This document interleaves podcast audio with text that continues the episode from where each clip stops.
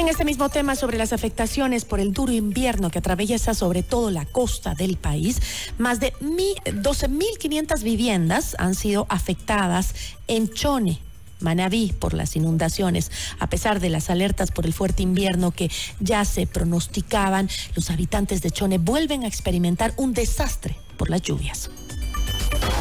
La entrevista a la carta, en diálogo directo con los protagonistas de los hechos. Nos acompaña a esta hora Edwin Acosta, periodista eh, en Chone de Radio Volante Estéreo. Edwin, qué gusto, muy buenas tardes. Cuéntanos cuál es la magnitud del desastre que han ocasionado las lluvias en el municipio de Chone. ¿Qué tal, eh, eh Giselia, eh, amigos de F Mundo? Buenas tardes. Un saludo cordial a todos ustedes ahí en estudios, a todos los oyentes. Bueno, nos encontramos acá en el sector de la ciudad de Chone, específicamente en el redondel de los raidistas, eh, bueno, evidenciando un poco lo que ha dejado la magnitud de las inundaciones eh, causadas en las últimas horas, en este tercer o cuarto día ya de desastre, porque tenemos cuatro días ya en emergencia, donde las lluvias se hicieron de las suyas y bueno, eh, las consecuencias las podemos visualizar, ya mismo les muestro imágenes de lo que acá Estamos viendo justamente, Edwin, las imágenes de cientos de familias afectadas que están siendo obviamente de a poco. La ayuda llega, Gisela, y llega muy poco. Eh, realmente falta mucho, mucho por hacer. Realmente el hambre no espera, la necesidad no espera. Hay gente que necesita regresar a sus hogares, pero realmente la inclemencia del tiempo no ha podido porque, si bien es cierto, en las últimas horas no ha llovido, pero sí hay mucho lodo, mucho embanque en las viviendas y esto eh, no permite que las personas que fueron afectadas puedan regresar a sus hogares. ¿Qué medidas se han eh, aprobado como parte de la declaración de emergencia del cantón? Bueno, lo que ustedes informaban hace minutos de que el COE provincial el día de ayer, bueno, elevó ya a categoría desastre con una emergencia sanitaria en todo el cantón para que con esa medida eh, las cosas se agiliten de mejor forma. Eh, recordemos que en Manaví son 17 los cantones que han sido afectados por las lluvias, pero Chone es el que más duramente ha soportado la inclemencia del tiempo, porque acá tenemos cerca de 5.000 eh, familias que lo han perdido absolutamente todo. Conversaba con algunos testimonios aquí eh, eh, justamente en este albergue improvisado por parte de los propios moradores de este sector, porque no es un albergue establecido por las autoridades, sino gente, por ejemplo, de la ciudad de Marcillo, que están aquí a los lados, la Floresta, la San Francisco, la Hidalgo, que en vista de que ese día perdieron todo, el agua daba dos, tres metros y fueron ocupadas obviamente por eh, sus casas por el tema de la profundidad de las mismas, ellos optaron eh, por eh, estar aquí en este albergue temporal. ¿Y podemos, Edwin, conversar con, las, con justamente los damnificados que están en este albergue? Entiendo que tú estás justo en el lugar. ¿Tenemos la oportunidad de conversar con ellos para ver cuál es su situación en este momento? Sí, sí, por aquí vamos a conversar con la una de las damnificadas, eh, con la señora Clara Mosquera. Clarita, por favor, acérquese un poquito. Tengan la bondad, estamos en vivo eh, para todo eh, el país a través de FM Mundo. Bueno, cuénteme un poco, bueno, las afectaciones que usted ha tenido. Gisela Bayona se encuentra en la capital de la República. Bueno, ¿ustedes desde cuánto están aquí? Verá, muy buenas tardes, distinguido autoridades, pues, del, del periodista Verá, yo les cuento la realidad. Aquí no estamos viviendo cuatro días de emergencia, como ya usted lo pudo presenciar, darse cuenta, pues cuatro días llevamos con la gente aquí damnificada que están durmiendo aquí en los raidistas. Aquí ellos no tienen toldo, les faltan mucho los moscos en la noche, créame lo que es marcado, porque yo paso aquí hasta las 12 de la noche. Claro que sí hemos tenido ayuda de parte del alcalde con las cartas que ya ven aquí, pues, que ya vio el señor periodista. Entonces, pues ellos todavía no lo necesitan que se vayan a la casa porque todavía hay todos los baños que han hecho salido, la, o sea, no pueden irse todavía a sus casas. Entonces, yo de mi parte, pues yo pienso que no deberían hacerlo por mis seguidas autoridades. Entonces, pues no nos queda más nosotros a dar toda la contingencia de nuestra ayuda.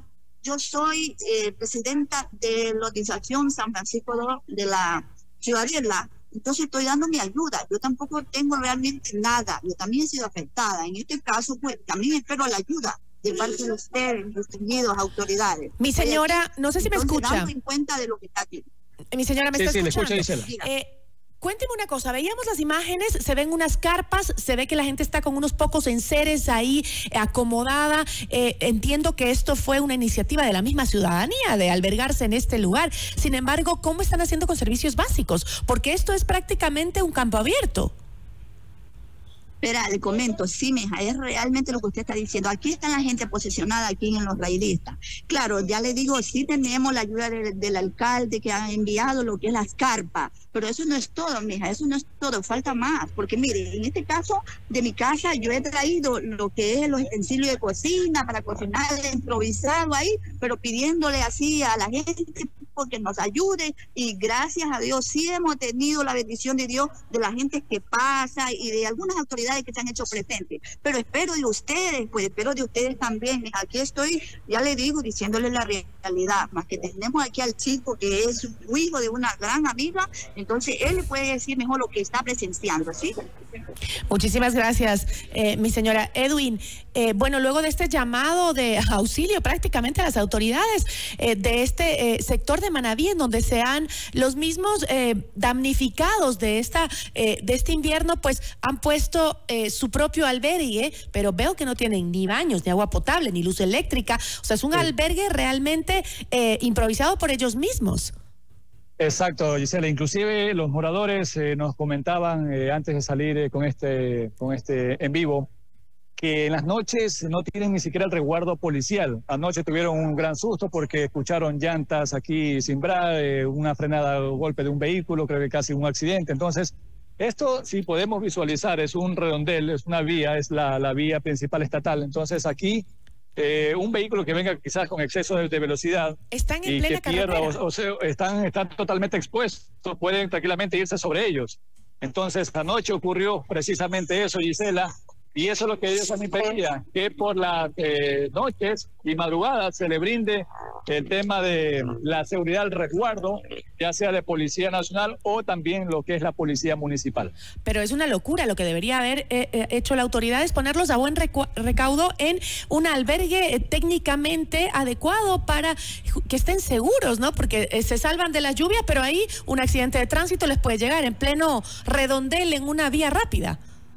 Así es, usted lo ha dicho perfectamente, Gisela. Y no, no es que no exista eh, espacio físico, infraestructura, sí las hay. Aquí, por ejemplo, está el Coliseo Freddy Artiaga, que si bien es cierto también eh, fue afectado, pero temporalmente tienen bajo techo, este, más amplio, hay instalaciones sanitarias, eh, también se las puede colocar ahí, pero sin embargo, como ustedes vieron, solamente se les, se les dio las carpas, de lo cual ya también las están solicitando. Ya me comentaba una de las afectadas que Les van a quitar las ya, carpas eh, también. han, han venido las autoridades a decirles, ¿sabe qué? En otras palabras, desalojen, vayan a sus casas porque necesitamos las carpas para otras actividades. ¿Cuál, eh, eh, ¿Qué tipo de ayuda es esta? No, no, no lo entiendo, no lo, eh, no me cabe. Mira, mira cómo están. eh, ahora tenemos imágenes, Edwin, justo que estamos mostrando de las zonas más afectadas. Es decir, está el agua a la cintura. ¿Cómo pueden hacerles regresar a esos sectores cuando todavía el agua está hasta la cintura? Drenar eso va a tomar algunos días y más aún si es que no se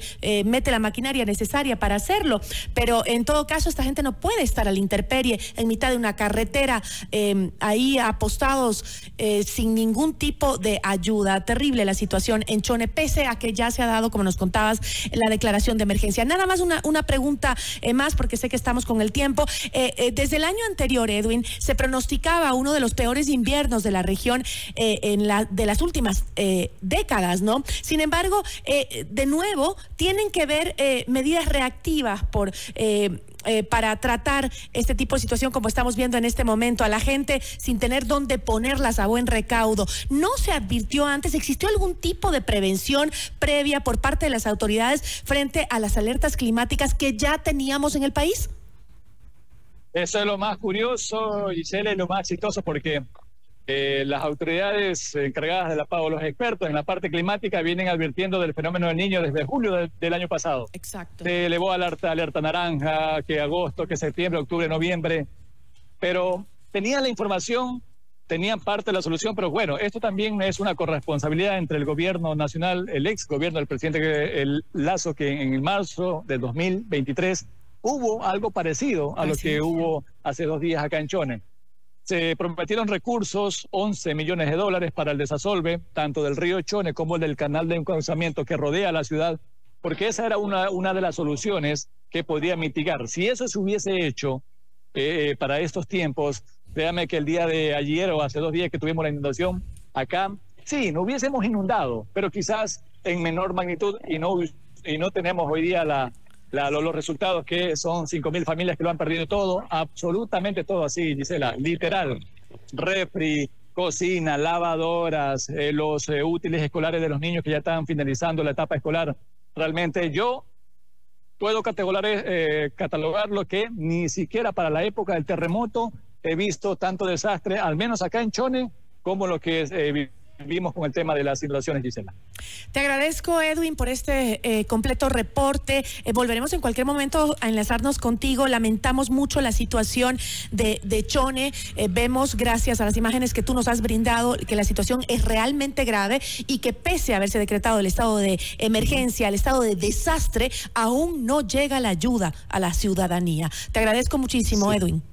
Gracias, gracias Gisela, a ustedes también. Bueno, y esperando que eh, el gobierno nacional, el presidente Daniel, Daniel Novoa, eh, gire tu mirada hacia Manaví, son 17 contones, principalmente a Canchones, que la situación realmente es crítica, ya que con, el, con la bajada del, tema de las aguas, bueno, ya vienen las enfermedades, que es lo, peor todavía, más aún en época de invierno. Gracias y un abrazo para todos. Así es, Edwin, las cosas no terminan ahí. Agradecemos mucho este informe eh, desde Chone de Edwin Acosta, periodista de Radio Volante Estéreo.